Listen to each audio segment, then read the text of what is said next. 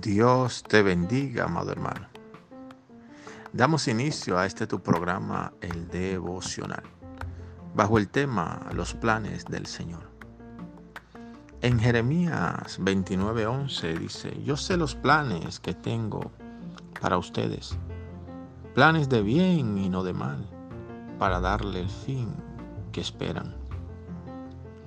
Amado hermano, esta pandemia que el mundo está atravesando ha dado un giro a la perspectiva humana, a nuestros pensamientos y ha cambiado el rumbo de muchos de nuestros planes. Pero quiero decirte que los planes de Dios para tu vida siguen siendo de bien.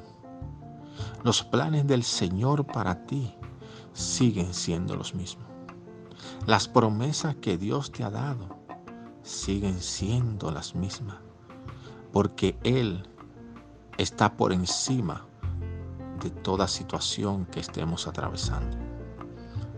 Amados hermanos, aprendamos que todo lo que nos pasa a los que aman a Dios nos ayuda bien. Y este proceso que estamos atravesando, el Señor lo ha permitido porque Él tiene un plan para sacar de nosotros lo mejor y llevarnos a un futuro de bienestar y bendición.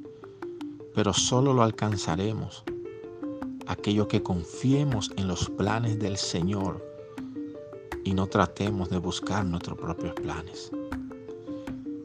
Permíteme orar por ti. Padre, en el nombre de Jesús. Oro para que la fe de cada uno de los que está escuchando este audio pueda ser renovada.